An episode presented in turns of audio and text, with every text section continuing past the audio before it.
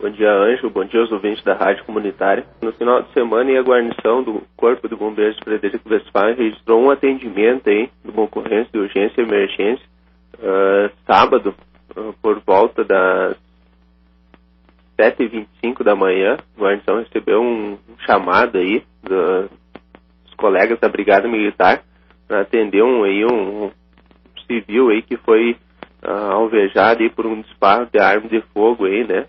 Uh, durante uma abordagem aí que, que se realizava no, no nosso município. Aí.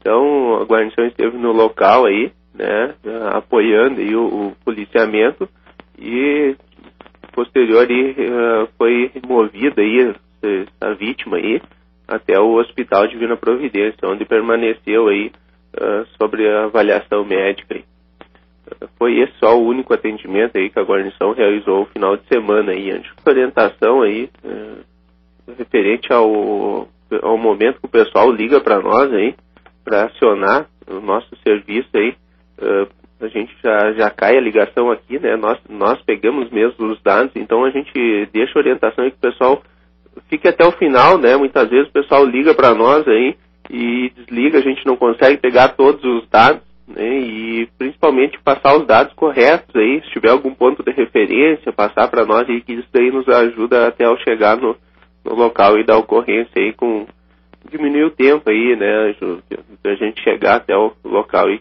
para atender aí essa, essa vítima aí ou até mesmo o sinistro aí.